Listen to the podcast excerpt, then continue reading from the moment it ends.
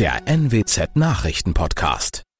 Guten Morgen zum Nachrichtenpodcast der NWZ. Mein Name ist Christian Osterloh. Moin.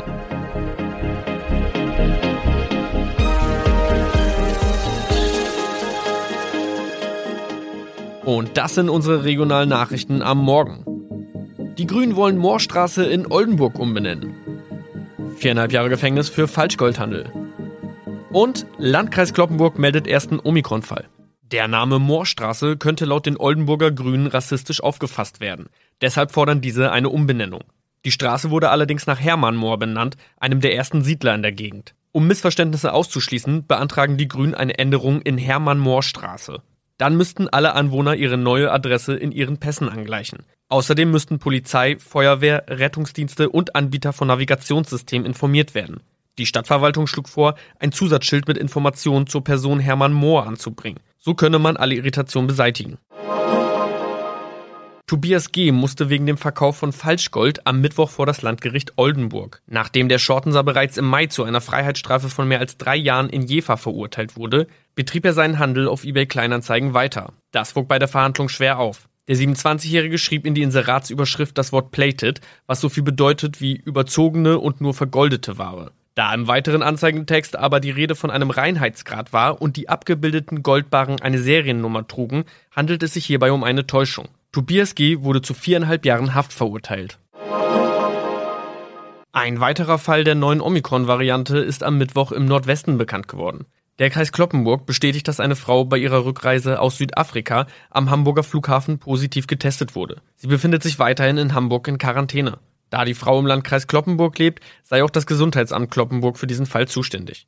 Zuvor gab es bereits bestätigte Omikron-Fälle in der Wesermarsch und im Kreis Leer. Das waren unsere Nachrichten aus der Region. Weitere aktuelle News aus dem Nordwesten finden Sie wie immer auf NWZ Online. Und Aktuelles aus Deutschland und der Welt hören Sie jetzt von unseren Kollegen aus Berlin.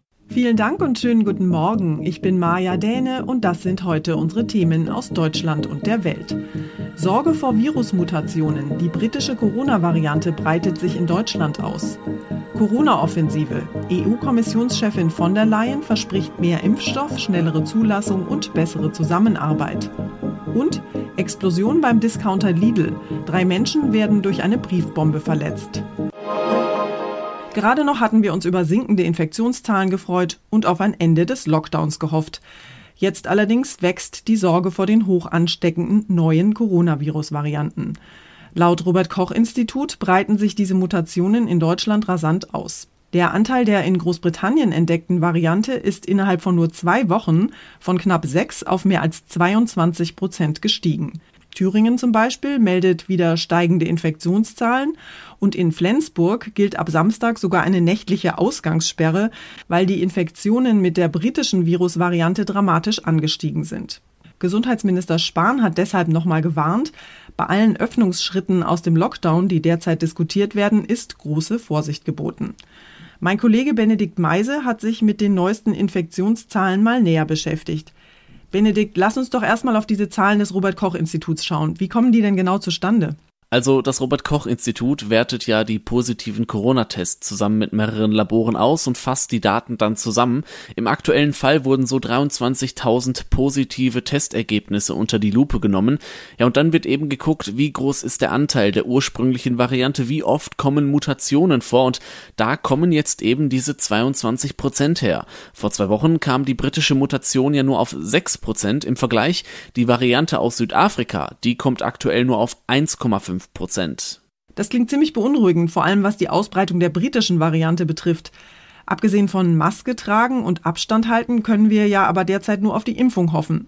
Wobei, da gibt es ja gerade Zweifel, was die Wirksamkeit speziell des AstraZeneca-Impfstoffs betrifft. Warum eigentlich? Weil ja eine Studie belegt hat, dass dieser Impfstoff nicht ganz so wirksam sein soll, haben teils schon Menschen ihren Impftermin abgesagt. Gesundheitsminister Spahn meint dazu, wir müssen jetzt ein bisschen aufpassen, dass wir uns da selbst nicht auch als Gesellschaft in was reinreden und ein wirklich wirksames Instrument in dieser Pandemie, nämlich eine Schutzimpfung mit einem zugelassenen, sicheren und wirksamen Impfstoff, äh, äh, dann irgendwie in Frage stellen. Ja, denn das machen gerade viele. Ja, zum Beispiel in Niedersachsen.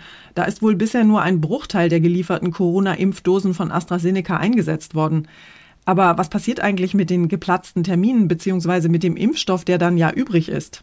Na, laut Gesundheitsminister Spahn wird dann das Impfangebot einfach einer anderen Person gemacht. Mal ein kurzer Überblick. Wir haben über 4,4 Millionen Impfungen, die in Deutschland vorgenommen worden sind. Heute werden es über viereinhalb Millionen werden. Dreieinhalb Prozent der Bevölkerung sind erst geimpft. Ja, und fast zwei Prozent hätten sogar schon die Zweitimpfung erhalten. Das ist Stand jetzt. Dankeschön, Benedikt. Die Diskussion um die Wirksamkeit des AstraZeneca-Impfstoffs sorgt also derzeit für ziemliche Verunsicherung. Viele Menschen wissen nicht, ob sie sich überhaupt impfen lassen sollen. Und in so einer Situation ist es wichtig, das Vertrauen in die Corona-Schutzimpfungen zu stärken. Deshalb lassen sich prominente Politiker weltweit öffentlichkeitswirksam impfen. Der FDP-Fraktionsvize Michael Theurer findet, dass Bundespräsident Steinmeier und Kanzlerin Merkel sich deshalb auch möglichst bald impfen lassen sollten als vertrauensbildende Maßnahme sozusagen. US-Präsident Biden hat's getan und auch Israels Regierungschef Netanyahu. Medienwirksam ließen sie sich gegen Corona impfen. Bei uns heißt es zwar, Deutschland krempelt die Ärmel hoch, doch viele sind vorsichtig und auch die Kanzlerin übt sich in vornehmer Zurückhaltung, sagt, sie werde sich impfen lassen, wenn sie an der Reihe ist. Derweil geht die Debatte um den Impfstoff von AstraZeneca weiter. Wegen geringerer Wirkung ist er quasi Ladenhüter. Die Lösung, eine dritte Nachimpfung mit einem mRNA-Impfstoff, meint Deutschlands oberster Immunologe Immunologe Carsten Watzel. Clemens Kurt Berlin. Und auch bei der EU dreht sich derzeit alles ums Thema Impfen. Nach heftiger Kritik macht EU-Kommissionschefin Ursula von der Leyen jetzt Tempo. Die EU-Kommission hat einen Vertrag über weitere Impfstoffdosen mit dem US-Hersteller Moderna ausgehandelt und auch bei BioNTech und Pfizer läuft eine Nachbestellung der EU.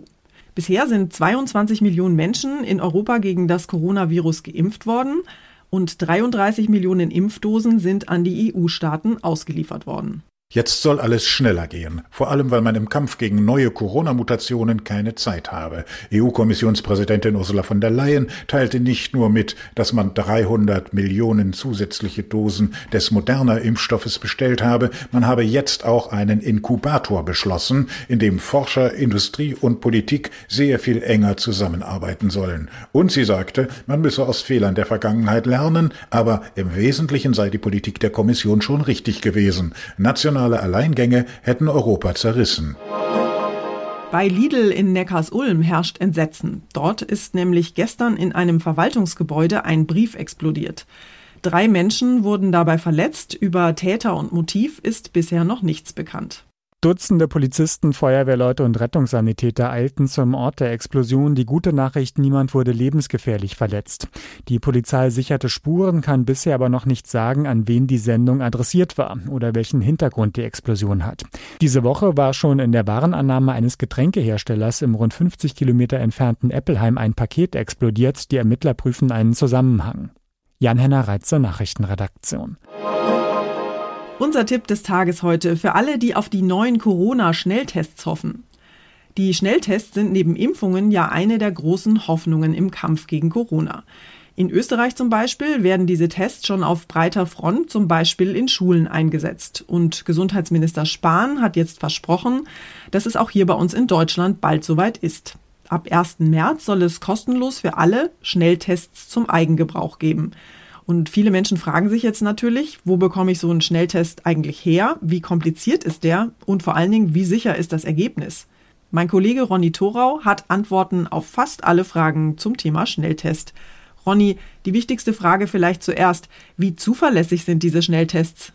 Ja, muss man klar sagen, nur begrenzt. Das heißt, wenn man viel Virus gerade in sich hat und damit wohl auch sehr ansteckend ist, dann springen diese Schnelltests schon an. Das bedeutet aber auch, wer sich zum Beispiel gerade erst mit Corona angesteckt hat, der wird durch den Test vielleicht noch nicht positiv angezeigt, weil die Viruslast noch zu niedrig ist. Und dazu kommt, der Test kann auch mal falsche Ergebnisse anzeigen. Also selbst wenn man gerade sehr ansteckend ist, kann der Test noch negativ ausfallen. Also kurz gesagt, ein Schnelltest kann mit einem gewissen Restrisiko ganz gut anzeigen, ob jemand gerade heute mit sehr hoher Wahrscheinlichkeit ansteckend ist. Aha, was kann ich also dann mit so einem Testergebnis eigentlich anfangen? Ja, nehmen wir mal zum Beispiel eine Schule oder jemand, der eine Veranstaltung durchführt, der kann damit das Risiko insgesamt deutlich senken, dass jemand Ansteckendes mit dabei ist, wenn alle einen sehr aktuellen negativen Schnelltest gemacht haben. Aber man selber als Einzelner, also wenn ich einen negativen Schnelltest kriege, dann kann ich nicht ganz sicher sein, ob ich nicht doch ansteckend bin. Dann sollte ich also nicht einfach Risikopatienten oder die Großeltern zum Beispiel besuchen. Und andersrum aber auch, wenn ein Schnelltest positiv ist, dann braucht man noch einen PCR-Test, um das zu bestätigen. Welche Verfahren gibt es eigentlich bei den Tests? Viele fürchten sich ja ein bisschen vor diesen unangenehmen Rachen- oder Nasenabstrichen. Ja, die gute Nachricht bei Schnelltests gibt's inzwischen Alternativen, wo ich zum Beispiel nur gurgeln muss oder spucken oder nur vorne in der Nase einen Abstrich machen muss. Es gibt allerdings auch noch Schnelltests, die mit den tieferen Abstrichen im Rachen oder in der Nase arbeiten. Bei den Selbsttests für alle, für Laien, für zu Hause, wenn die jetzt einmal kommen, geht's aber sicher eher um die einfacheren Varianten. Weil tiefere Abstriche zum einen ja erst recht von Fachpersonal gemacht werden müssen. Und man rechnet auch nicht damit, dass Leute zu Hause wirklich tiefe Abstriche richtig machen und gerne, also regelmäßig, weil das eben einfach zu unangenehm wäre. Okay, also erstmal abwarten und weiter Maske tragen. Dankeschön, Ronny. Und zum Schluss feiern wir heute mal mit den Marsmännchen eine Party. Auf dem roten Planeten ist ja gerade ganz schön viel Verkehr. Raumsonden der Vereinigten Arabischen Emirate und Chinas sind da gerade im Einsatz und heute landet dort auch noch der neue Mars Rover der NASA. Perseverance heißt das Hightech-Gefährt. Es ist etwa so groß wie ein Kleinwagen und hat sogar einen kleinen Hubschrauber an Bord. Vor sechs Monaten war der Roboter vom Weltraumbahnhof in Cape Canaveral gestartet und wenn er heute Abend landet, dann feiern die USA das natürlich im ganz großen Stil, oder? Na, große Partys gibt's nicht, aber man kann ja auch anders feiern. Mit einem süßen Snack zum Beispiel. Die beliebte Donutkette Krispy Kreme hat ein spezielles Mars Donut im Angebot. Ohne Loch in der Mitte, aber dafür mit Schokocremefüllung, äh, roter Karamellglasur und Schokokekskrümeln drauf für den Mars-Look. Und von Spielzeughersteller Mattel gibt's eine Hot Wheels-Version von Perseverance, Maßstab 1 zu 64. Äh, dieses etwa 8 cm lange Modell gehört zu einer fünfteiligen Mini-Space Collection. Okay, ich nehme die Space Collection mit Schokofüllung bitte.